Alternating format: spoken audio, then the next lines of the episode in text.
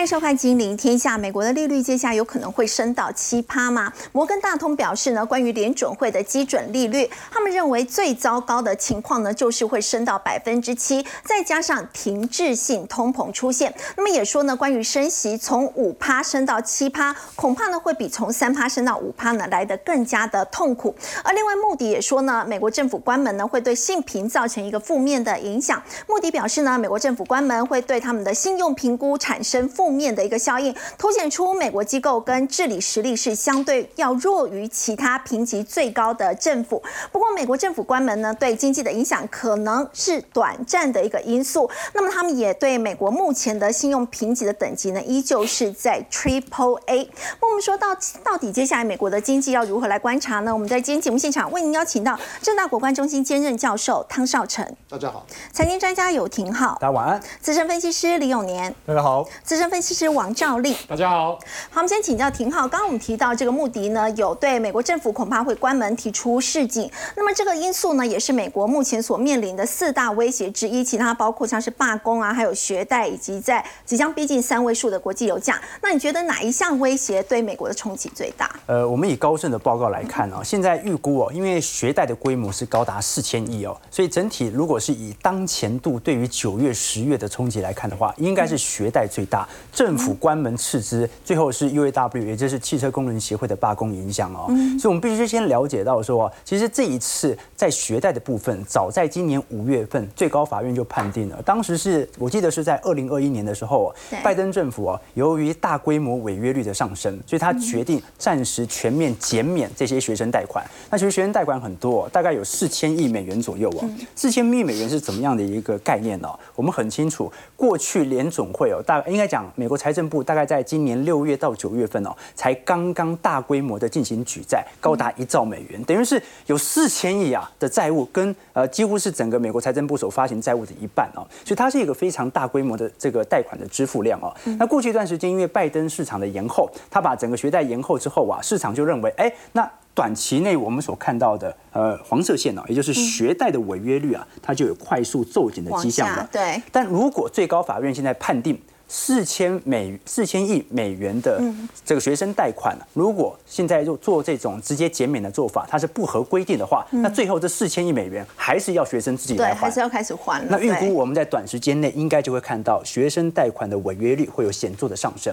那违约率上升，它不一定会形成金融性系统风险，因为学生贷款和信用卡贷款占整体贷款的权重太低了。啊，我们看到主要的贷款都是属于住宅贷款或者迄今商业贷款，所以现在预估哦。如果恢复了学生贷款的支付，它影响的应该是学生们原本他消费的部分。原本可能有三万块的消费扣打，现在呢可能两万块都要拿去进行学生贷款的支付。这个时候预估对于第四季的 GDP 大概会衰退零点五个 percent。哦，也就是说学生贷款应该是影响程度最大的，而且这是不可避免的，因为最高法院已经完全判定了。那第二件事情呢是政府关门对于美国第四季 GDP 的影响。现在市场的预估哦是关一周。大概会衰退零点二 percent，两周就零点四哦，所以等于是说你要关三周以上哦，才会到。恢复学生贷款支付所造成的冲击，所以老实说，对 GDP 的冲击还不如学贷来的大。所以政府关门第一冲击没这么大，不过呢，也不排除有这个机会，它时间性可能会拉的比较长。原因为何呢？过往的政府经验显示哦，如果执政党一路拖下去，不愿意在预算案上有所让步的话，那对于执政党不一定是一件坏事情哦。哦，比如说我们看到在过去一段时间，像是奥巴马时期啊，曾经有很多次啊，由于政府被迫关门，你像奥巴马当时很聪明啊。我们知道美国呃华府附近有一个华盛顿纪念碑嘛，好那。本来都是随便大家一起参观的啊，只不过呢，在奥巴马关门的那一天呢，奥巴马就找了很多人把这个华盛顿纪念碑给围住，不准你参观。那这个时候市场的民怨，它不一定是指向执政党，有可能是指向在野党。为什么？因为执政党是想把钱给花出去的啦。又比如说，美国在过去哦，有我们看到的 NCAA，就是我们讲的大专运动赛事啊，这个通常是在呃 NLB 啊、NBA 当中啊，提前在大学之前会找寻一些优秀的人才，它是一个美国非常重。重要的赛事，很多人都会参与来观看哦。那比如说，当年奥巴马，我记得是一零年，当时也是关门危机当中啊，啊，他就缺少了部分的资金，造成部分橄榄球赛无法正式实施。那最后就导致了市场的民怨，把矛头指向共和党。所以，按照目前的角度而言，政府关门不一定。不利于拜登在未来二零二四年的表现。也许他坚持自己的预算规模，可能对他最有利。所以这个时间线可能也是一个风险。大家可能会怪是共和党在背歌。没错。那他对于股票市场的影响会大吗？老实说，按照过往的经验哦，大概最大的影响幅度大概是介在跌幅四趴到五趴，对于标普百指数的跌幅。我们按照过去几次政府关门所造成的短期影响，你会发现最近的一次哦是川普时期，当时政府的关门天数是来的最长的三十五天，所以的确是有可能会有政府关门两周到三周的机会哦。嗯，当时整个标普百指数跌幅有十趴，对。啊，那包括九五年到九六年呐，一三年呐，一九七九年呐，都曾经发生过。可是我觉得比较有趣的情况是哦，你看到跌幅稍微比较重的，通常都是当年度刚好爆发了系统性的回档，比如说一八年到一九年，当时年底十二月二十二号开始关门啊，刚好是美中贸易战和整个库存循环所形成对于经济的影响，所以本来年底就是股灾，它只是刚好发生在股灾的时候发生了政府关门的问题。所以我个人认为哦，可能对于股市短期内有影响，但跌幅不会太大。那最后一点就是 UAW 的罢工啊，很多人会害怕说 UAW 的罢工会不会引起这种经济上显著的冲击？嗯，其实市场上预估啊，大概零点零五 percent 而已啊，预估冲击影响没有这么大。那如果再扩大呢？啊，扩大就算扩大到十五万人全部罢工，影响也没这么大。毕竟它只是单一产业而已哦。我们真正会关注的是哦，UAW 的罢工它的扩大，如果它的外溢效果是不限缩于在汽车产业，对，是全美各地的产业。都在罢工的话，哦，那可能就会遭受到部分的冲击。哦，而且呢，我们都很清楚，拜登在本周哦，他也特别到底特律了，去支持 UAW 的罢工。然后呢，他本身对于政府的哦这种预算案的妥协啊，自己要求又比较多，所以这两大因子看得出来，整个二零二四年最大的风险呢，似乎并不是在衰退或者 GDP 的下滑，整个二零二四年好像最大的风险变成了由执政部门啊。更倾向愿意去扩大自己财政支出而引起的通膨问题，所以通膨问题可能是联总会未来所关注的。我们也可以观察到了，如果是以罢工来看的话，的确对于 GDP 影响不大。可是如果我们观察到每个月因为停工而损失的实质工作岗位的话，呃，你基本上可以看发现到上行速度已经很快，就代表着它可能真的会引起部分的通膨，尤其是供应链的问题。所以我们可以观察一下，就是说现在我们看到对于第四季 GDP 哦影响最大的。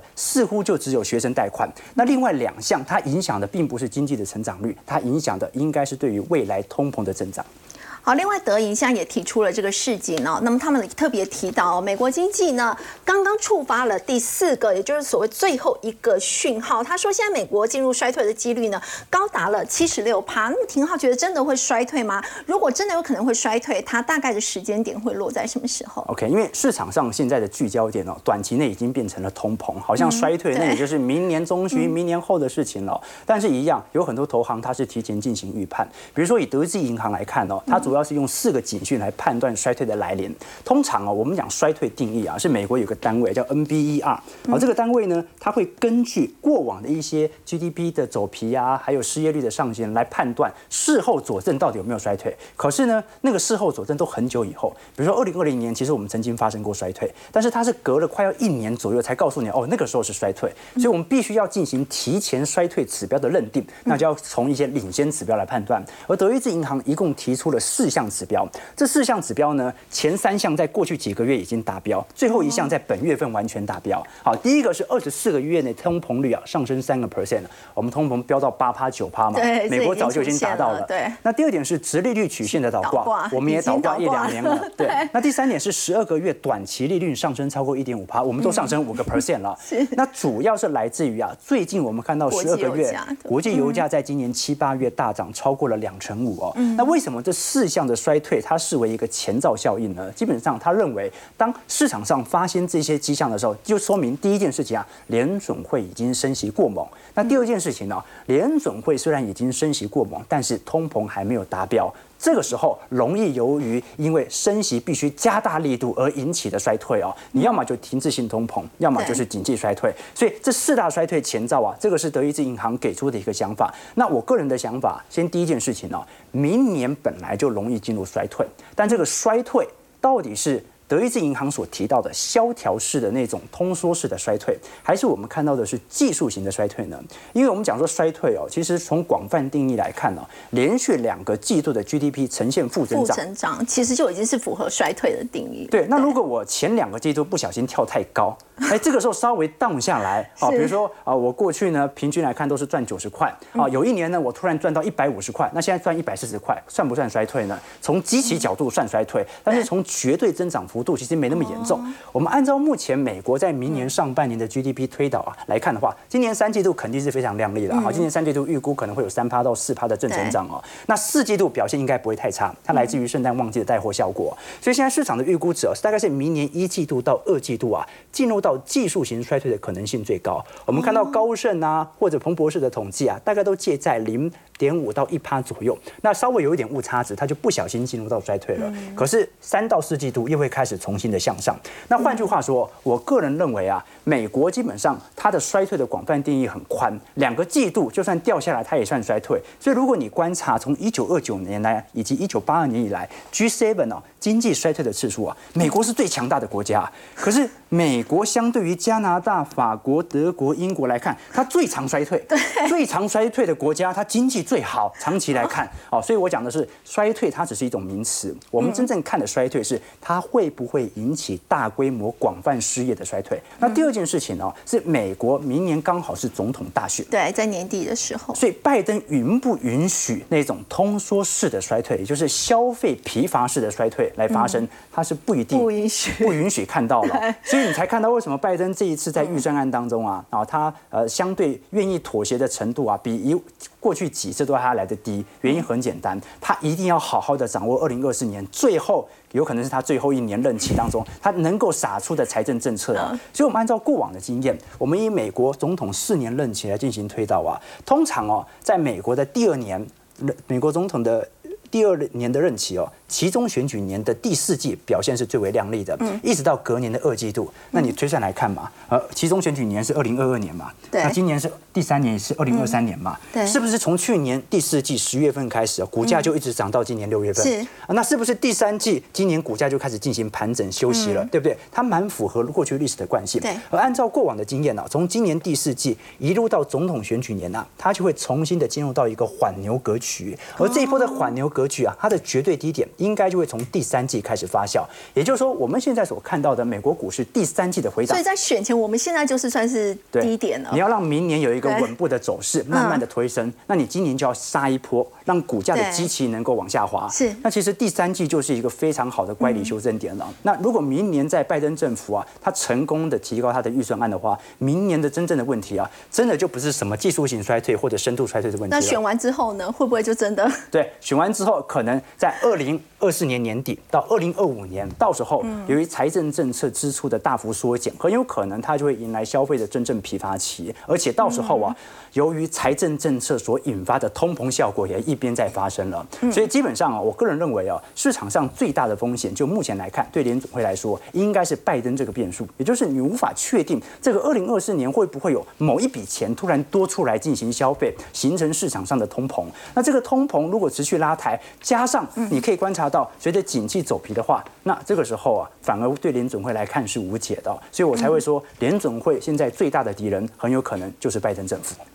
好，刚刚廷浩带我们看到，尽管德银认为说美国现在衰退的几率呢是高达了七十六趴，但是呢也认为说在明年美国总统大选之前呢，很可能是不会出现所谓这个比较萧条式的一个衰退。但即便如此呢，美国民众对于现在的经济现况恐怕还是相当的不满意的。所以我们来看到呢，这个最新的一个民调，美国现任总统拜登哦，他在现在的这个民调呢，跟美国的前总统川普来相比，我们要请教汤老师。川普现在他现在还是官司产生的一个情况，他的民调竟然可以大赢拜登十个百分点呢？是的，呃，这个情况呢，我们在台湾呢可能不是那么容易理解啊。对，因为呃，拜登呢他是一个传统性的人物，那川普呢是一个这个所谓的民粹型的人物。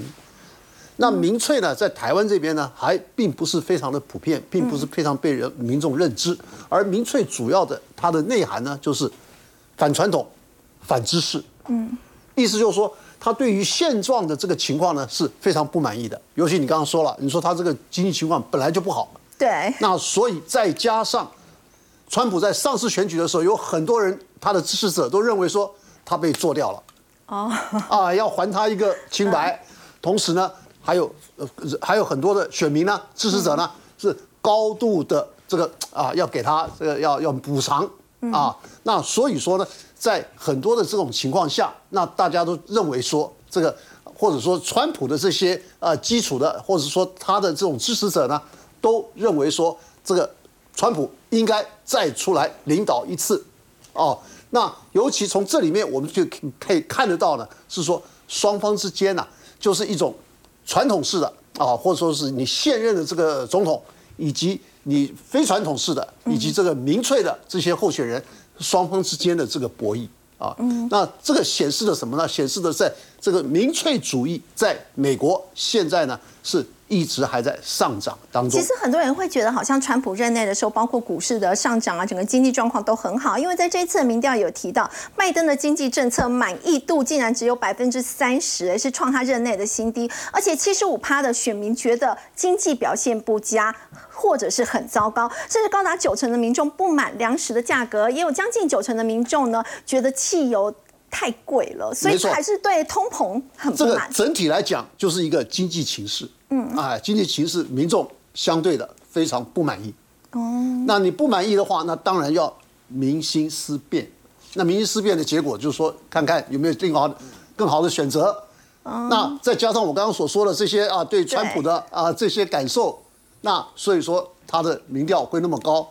可是这个只是一个民调，那其他的民调呢，差距并不是那么大。嗯，哎，那所以说我们要看说未来，因为还有一年多嘛。对，那是不是中间还有什么变化？尤其这个川普呢，他还是官司缠身。哎，这个官司缠身啊，也是两面的。意思就是说，一方面认为说，哎，他是犯罪的；，另外一方面说是政治打压。哦，那你说到底谁对呢？有人替他喊冤啊，有人喊冤啊。那就是说，民粹主义的支持者认为说，他纯粹是被欺负了。哦，那所以说呢，我们更要来支持他。嗯，那真正的如果说是像呃执政党的啊，像比较。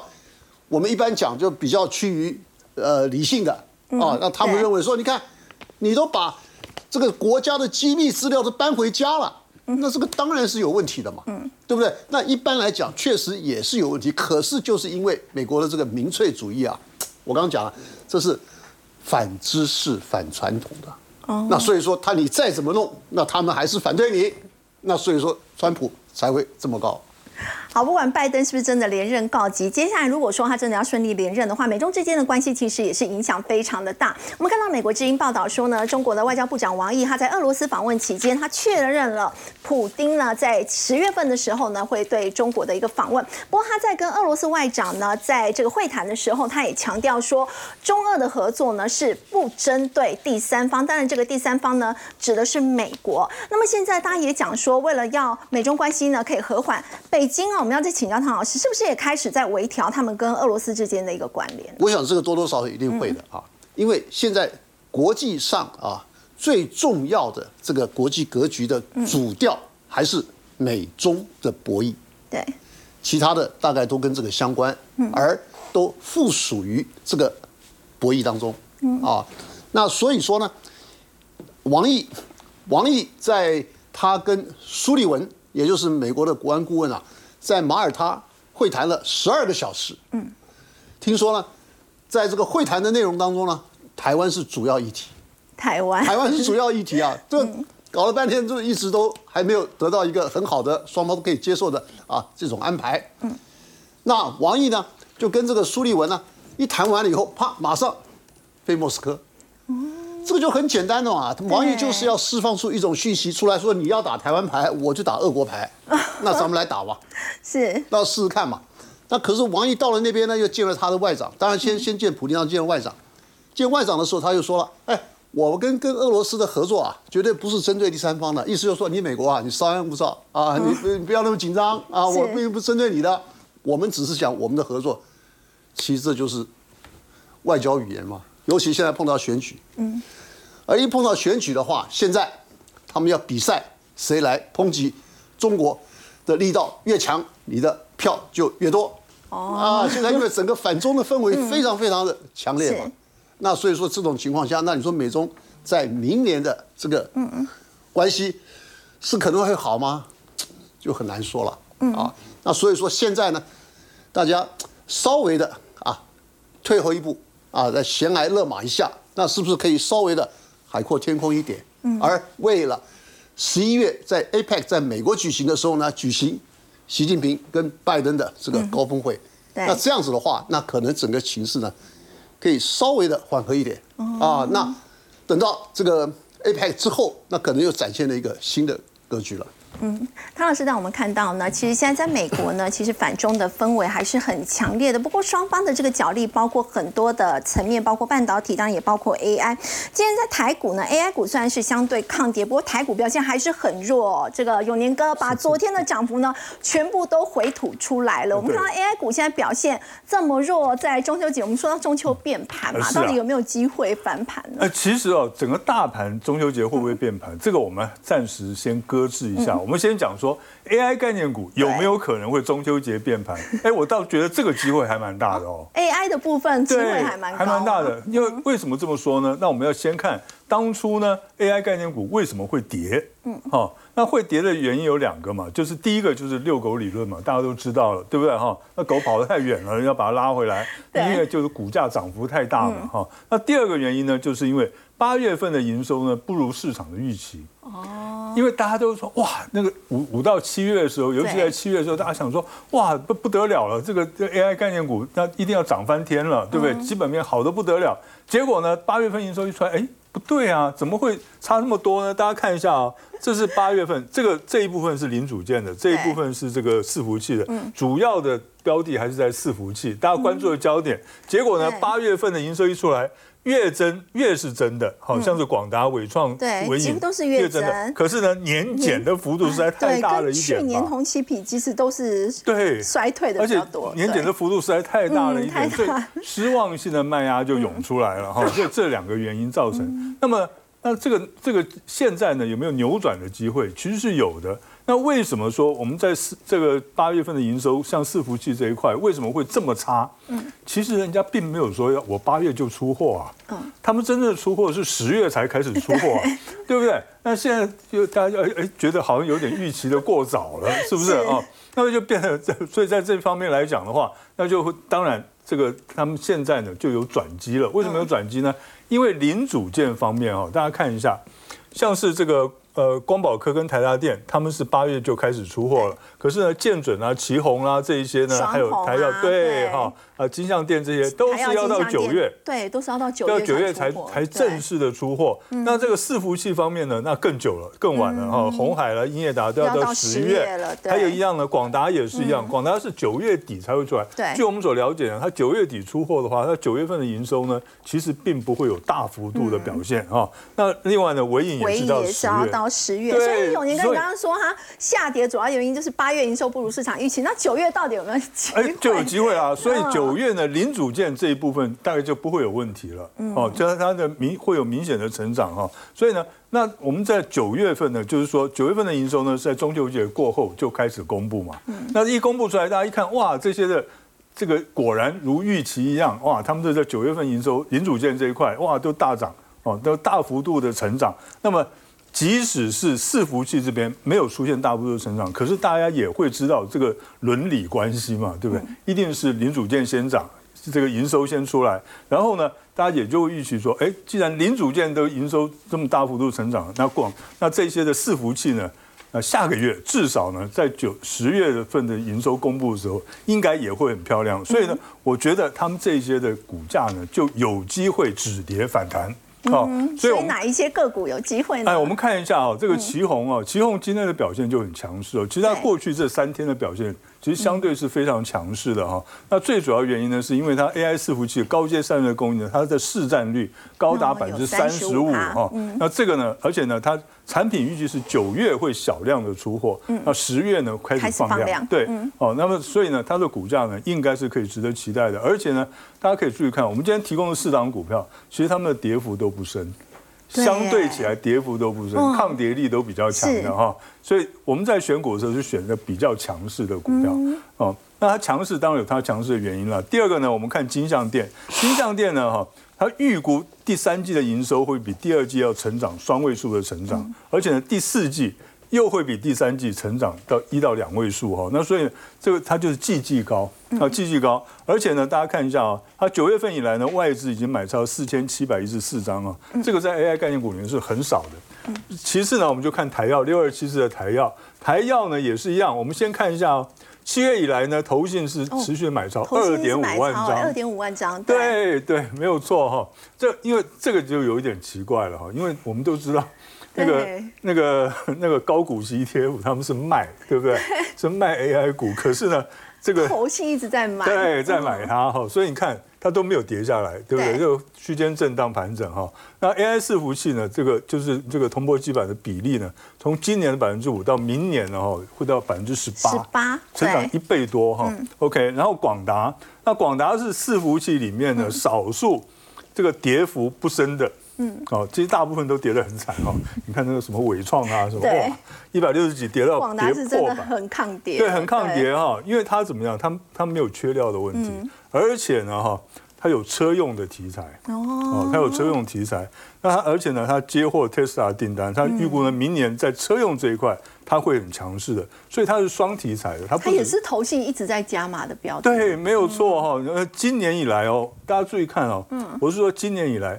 九个月，它每个月都是买超，投信每个月都是买超，是这很少见的股票。它到今年呢，总共买超十一点六万张哦，所以这支股票我觉得说，呃，等到过完中秋节，它应该是有一点机会的。不过中秋节这个变盘的话，到底是往上还是往下变？哎，好，这个呢，这个恐怕就由不得我们自己了哈，因为按照。我们过去的惯例了哈，应该在中秋节前，我们的走势是比较弱嘛，从上礼拜跌到这个今天嘛哈，那比较弱势。那理论上来讲呢，那过完中秋节应该会有好的表现。对，变盘嘛，应该就变成转强了。是的，哈，这按照我们台湾的股市来讲的话，按照自身的来看的话是没有什么问题哈。可是呢，现在有个大问题，就是说，因为现在土洋对坐的非常的明显。嗯。那土洋对坐的原因在哪里哈？大家可以看一下，就是呢，现在因为现在美元升值的很厉害，那么美股呢就跌的很厉害，而且你继续看哦，四大指数哦，美股四大指数。全部都做头了，而且那个头型真是太漂亮了。你看这个完美风暴有没有？这个完美的头型，一个四个四大指数全部都做头肩顶出来哦，不只是 M 头头肩顶哦。OK，头肩顶是是三比一的这个这个哈。那所以呢，在这种情况之下呢，那我们就要看。这个美元跟美股的脸色了。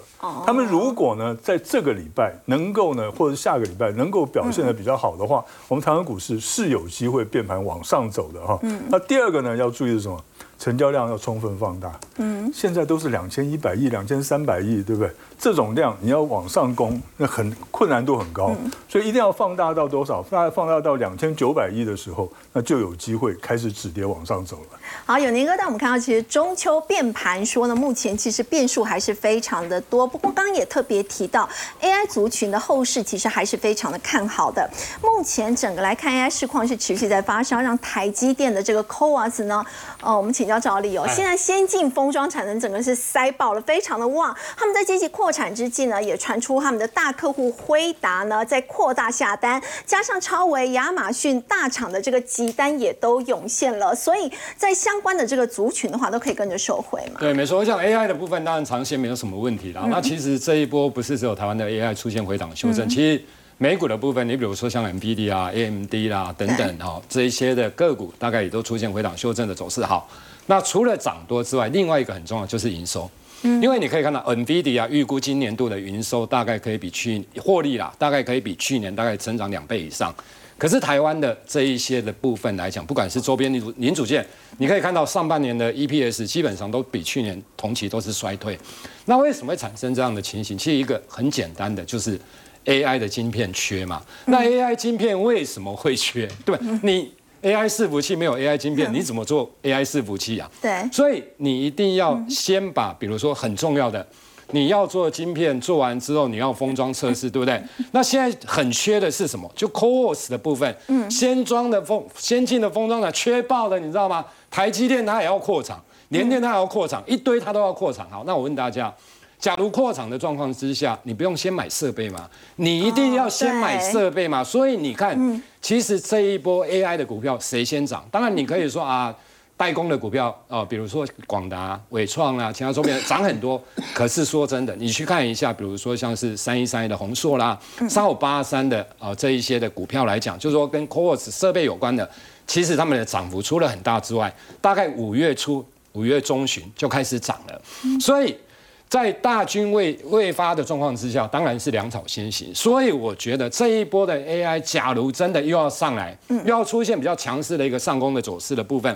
我觉得 CoWoS 这一块，不管是设备的，不管是封测的，尤其是在设备的部分，当然更重要。好，那我们来看几档股票，大家比较耳熟能详的，当然就是联电了。哈，它 CoWoS 的一个中介层的部分，你可以发现，我们观察它的一个投信的部分，这个是投信，你可以看到最近都在买。对，之前为什么卖？因为之前呢觉得。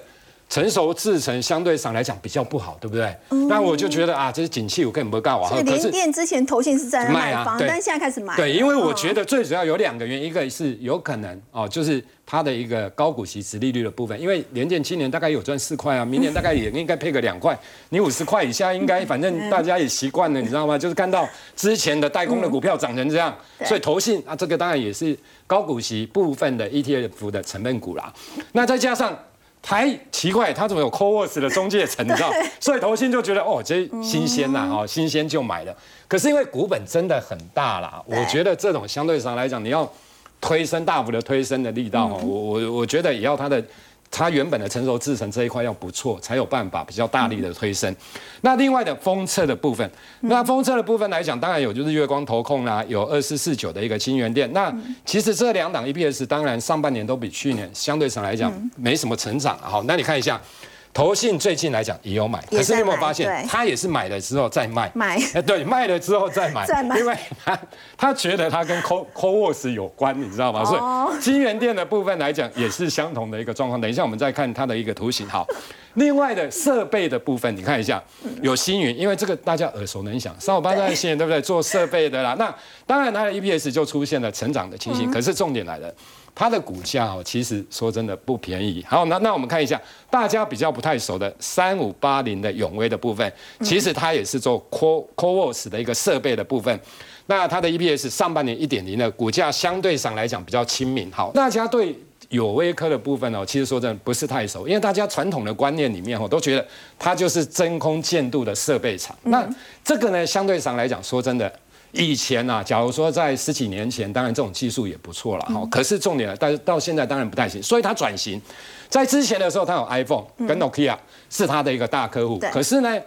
到去年的时候，它已经转型成功，有一半的营收来自于所谓半导体的一个设备，比重蛮高的，非常非常高哈。因为台湾的半导体的一个供应链，其实说真的，上中下游非常的一个成熟好，所以他就投资了，投资了上五年之后呢，他终于把面板级的封装的技术的建度啦、时刻，就面板级的封装的技术开始开发出来，它的设备。然后两千年的时候，刚好真的遇到了 IC 载板的一个大缺货，所以你用这样的。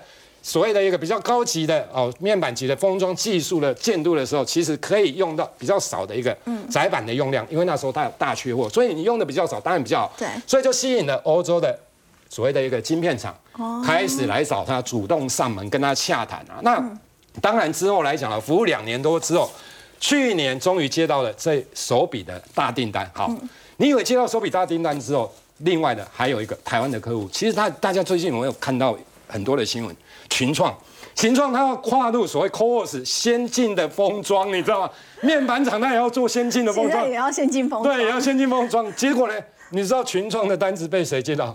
这是被他接到，就是被有有为哥接到。所以呢，结果导致成什么？它半导体的营收去年拉升到四十五趴的一个水准。那毛利率的部分来讲，四十六趴，高哎。其实我跟大家报告啊，我们不要讲二零二二二年，去年第四季五十六趴，以今年上半年来讲，大概四成。我跟大家讲一个，你比如说像三五八三的，哦，它它它的一个毛利率，今年上半年大概三十趴哎。你知道 ASML 艾斯摩尔今年上半年的毛利率大概几趴？大概五十趴附近。嗯，它有四十趴，你看它多厉害。ASML 它是做 EUV 这种高阶的设备的部分来讲，才五十趴，它有四十趴，所以我觉得这种只是大家比较不晓得啦。晓得之后，我觉得股价终究会反映它未来的一个展望的。好，我们先休息一下，稍后来关注的是囤房税二点零，在明年七月就要上路了。那么在接下来，房东有没有可能会把租金转嫁出去，让未来这个租金变得更贵呢？我们先休息一下，稍后来关心。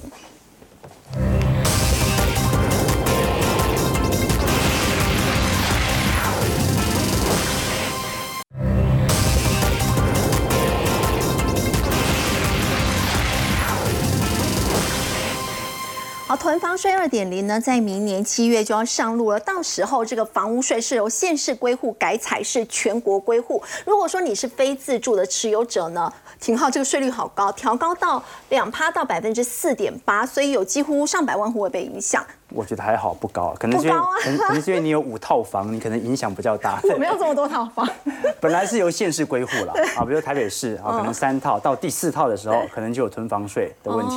但现在因为我由于全国归户，所以你在台北市两套三套，在台南两套三套，这个时候啊，你本身所课征的囤房税的税率有可能会受到影响。可是我们必须了解哦，这个囤房税跟我们过去所提到的房地合一税哦，最大的区别在于，一个是交易税，囤房税是持有税，就代表着。你想炒房，你都还没卖，你就已经被课税了。所以囤房税的用意，这个时候我们就必须要从长短尺度来做观察。基本上市场对于囤房税啊，它能够对于房市的居住正义达到的效果，老实说是非常分歧的哦。我举个例子来说啊，假设我们现在租金啊可能是百分之一，好，那如果现在我调到百分之二，这个时候如果作为整栋大楼的业主，他最直观的想法，并不是把整栋大楼卖掉啊。他是马上转嫁给租客嘛，租户嘛。这个是一个最正常的一个做法。那所以以后租金可能租金指数会在涨哦，以后租房子变更贵嘛？对。可是你这样讲，好像又没有达到囤房税他想要达到的目的啊。囤房税照来讲是增加你的持有成本，让你不愿意持有这么多的房子啊，可能让大家啊来租房子，或者直接把房子给释出嘛。对。那为什么大家想到的第一个想法是，哎，那房东很有可能直接转嫁给租户呢？原因就是因为哦，即便囤房税从两趴到四点八趴，翻了两倍，那它税基太低，影响。幅度并不是特别高啊。我们讲的税基有可能呃一千万的房子，可能它只用呃两百万、一百万来做计算。那你这样子乘上四点八 percent，可能基本上就是零头，一万块变两万块而已啊。所以很多房东是这样啊，就是比如说啊，这个房屋税可能涨了五千块，哎，他房租直接给你涨一万啊，水电费涨五百块，他直接给你涨一千嘛，对不对啊？那它所造成的可能是租金价格的持续冲高。所以囤房税到底有没有用啊？它必须要衡量市场这些些房东们。对于囤房税的感知能力，如果它的价格弹性冲击力度比较大的话，囤房税他认为非常非常贵，他就会马上把房子给释出。但是呢，目前你可以观察到，即便已经通过了，在本月份的移转动数交易量也没有大增，就是市场上抛售意愿也不是特别高。这说明一件事情，很有可能房东由于现在由于囤房税是增加的实质税额并不多，所以他打算完全转嫁给这些租客。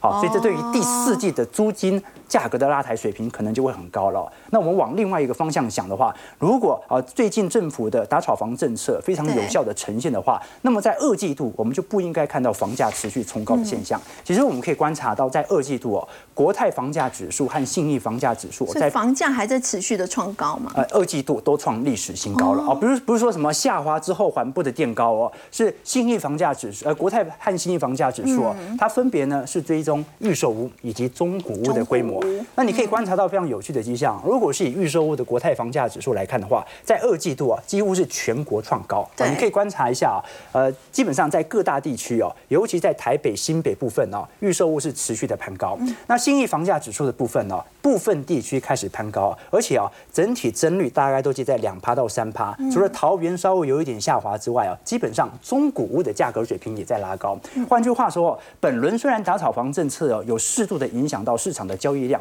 但它其实并没有实质的影响到价格，所以房价也在涨。那囤房税所造成的房东的转嫁效应，如果转移到租客的话，最后变成租金价格也在涨，那就说明一件事情哦，哦，可能这一次由于囤房税的改革当中啊，它并没有做一个完善的制度，比如说，哎。我课你囤房税，但是你租金价格不能涨，他没有规定这条规定，对，他也没有因此而把税基给调高，所以如果对于房东的冲击不大，那房东做的第一件事情就是转嫁给你，而并不是进行市场房市意愿的抛售。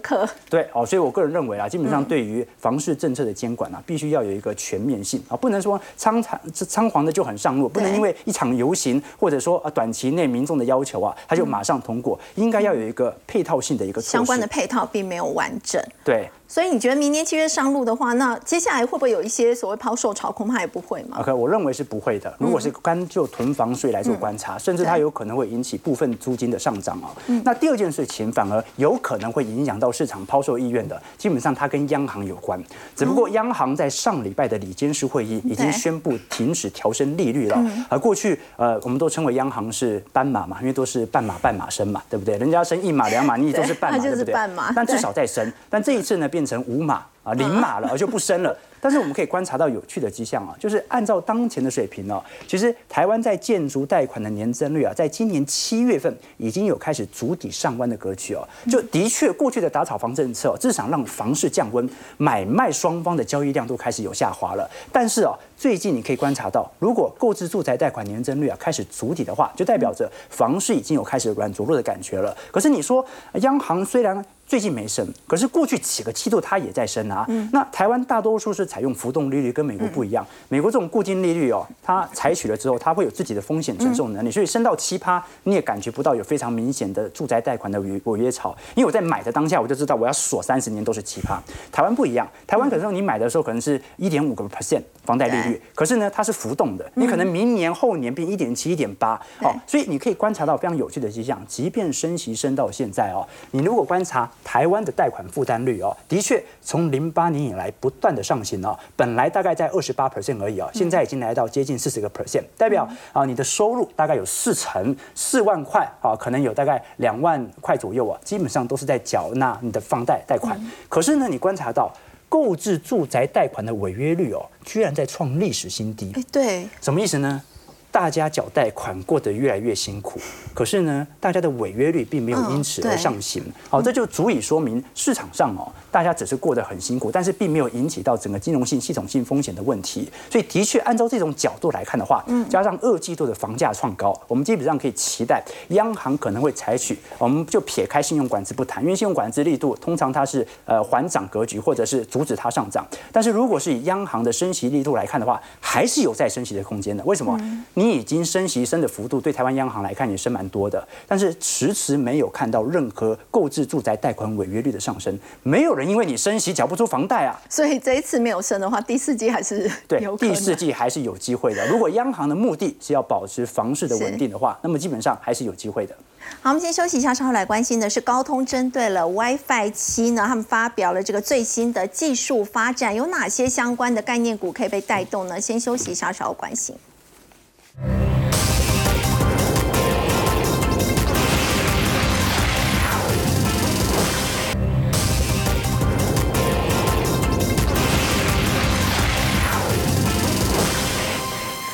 计大厂高通呢，他们发表了最新的这个 WiFi 七的技术进展，而且预计在明年的夏天呢就会正式的上市。要请教赵力，台湾有哪一些相关的概念股可以留意？对，没错，我想目前来讲，当然主流的部分是在 WiFi 六一的一个部分了。好，那不过呢，其实现在 WiFi 七也开始陆续的一个出量。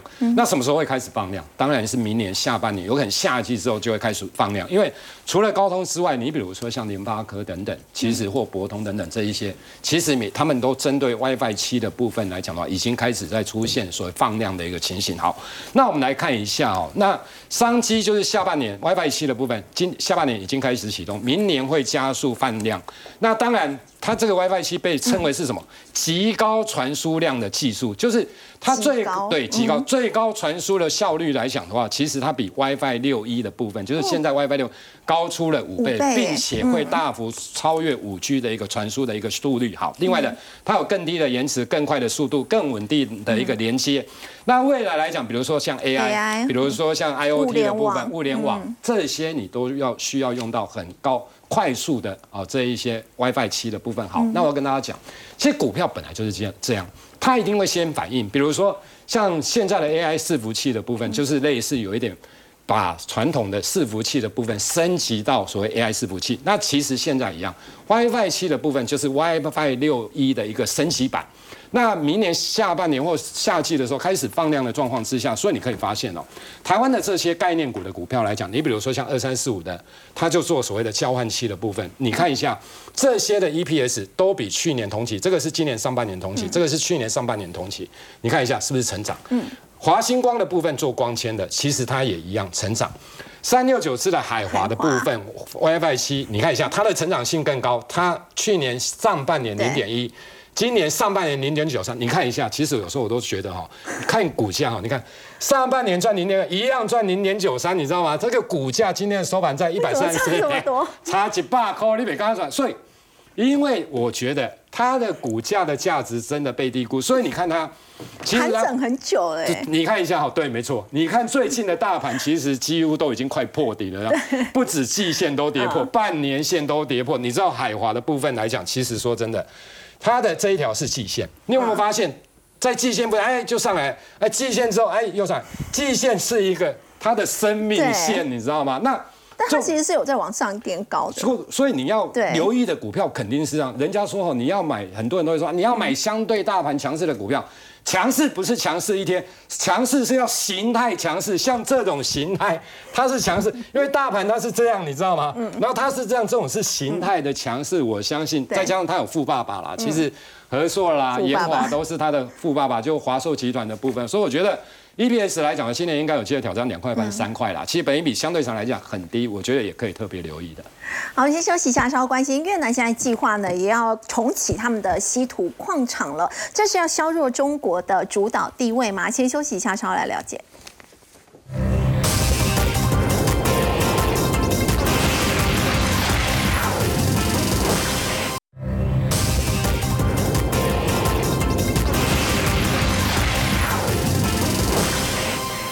美国跟越南之间呢，曾经是兵戎相见的冷战对手。不过现在的关系就出现了一个很大的一个变化，包括美国为了要拉拢越南，可能会出售这个 F 十六战机，而越南呢，现在也计划明年要重启他们最大的稀土矿场。要请教汤老师哦，这是为了要来制衡中国大陆吗？对了，我想这个是非常明显的。不过我让纠正你，你刚刚讲的话啊，不是冷战对手，是热战对手。热战，他们是打过仗的啊，冷战是不打的啊。哦，差别在这儿。好，这个重点在哪里呢？重点在于说，就是要脱离对中国的依赖。嗯啊，因为这个这个稀土，它开采出来其实成本并不是很高，可是它后续的污染成本奇高无比。是。那你说到底这个稀土？是不是很有价值？它本来就是很有用的，可是它的价值，它买卖的时候是价值很低的，啊，那中方呢，当然就大赚其钱。那现在美方呢，看到了要跟中方要脱离这一方面的依赖，那当然越南就是一个很好的一个选择了。好，那所以说呢，为了要加强越南跟中国之间的啊这种对抗能力，那所以说美方呢又说，哎，来，我呃现在计划卖给你这个 F 十六。的战机，那这样的话，那当然增强了这个越南他们的这个国防的啊这种力量。那这个又跟什么有关呢？这个又跟东北亚的朝鲜、南北韩又有关了。因为现在朝鲜又准备要卖武器给俄罗斯，对，那中俄朝三方的这个关系呢，又因此呢，哎，又更加紧密了。那相对的呢，就是美日韩。这边的他们的这个双方三个国家对三个国家的这个对峙的情况，哎，又慢慢凸显出来了。那现在呢，中方就包括习近平，他就说我要愿意去访问韩国，啊，那等于说又要跟他们在这方面又要开始啊对峙了，又要开始博弈了，同时